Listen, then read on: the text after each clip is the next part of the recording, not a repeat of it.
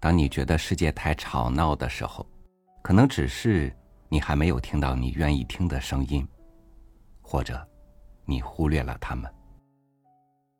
万物都有他们的声音，你的耳朵寻得到他们吗？与您分享刘震云的文章。倾听静默之声。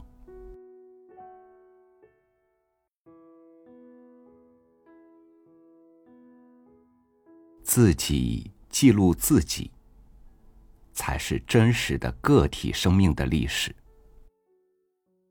比这些更重要的是，个体生命的历史之中，已经包含着族群的历史、民族的历史、人类的历史，而不是相反。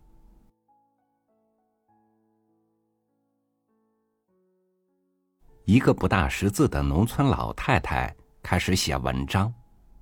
他能写好吗？从专业的角度，不能。一个不会画画的农村老太太开始画画，她能画好吗？从专业的角度也不能。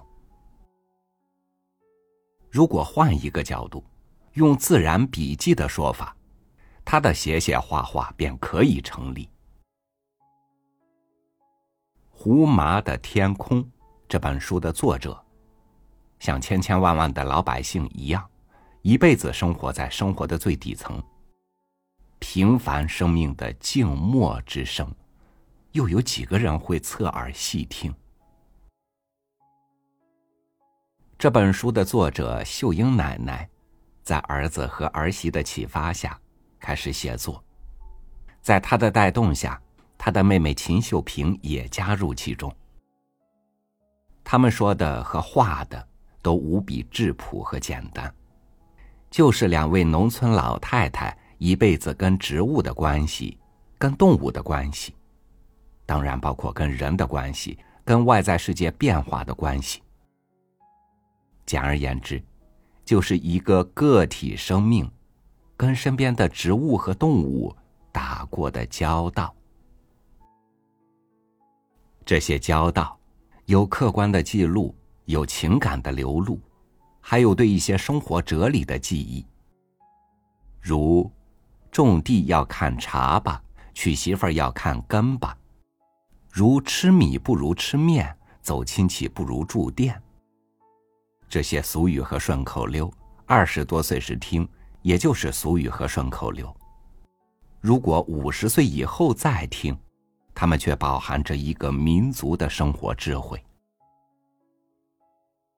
当然，当然，秀英奶奶和秦秀萍女士目前呈现的自然笔记，对于他们生命的历史来说，说的也许还有些表面，只是他们生活的表象、感受的表象、情感的表象。他们跟植物、动物，包括人关系的表象。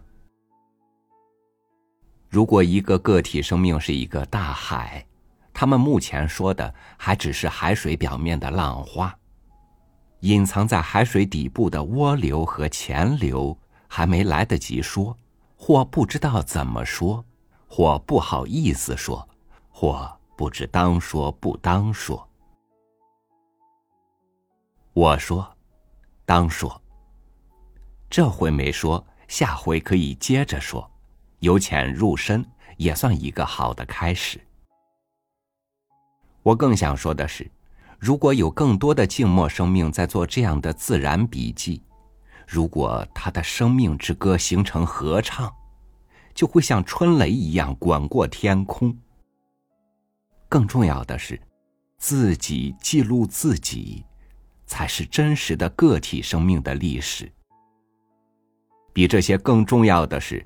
个体生命的历史之中，已经包含着族群的历史、民族的历史、人类的历史，而不是相反。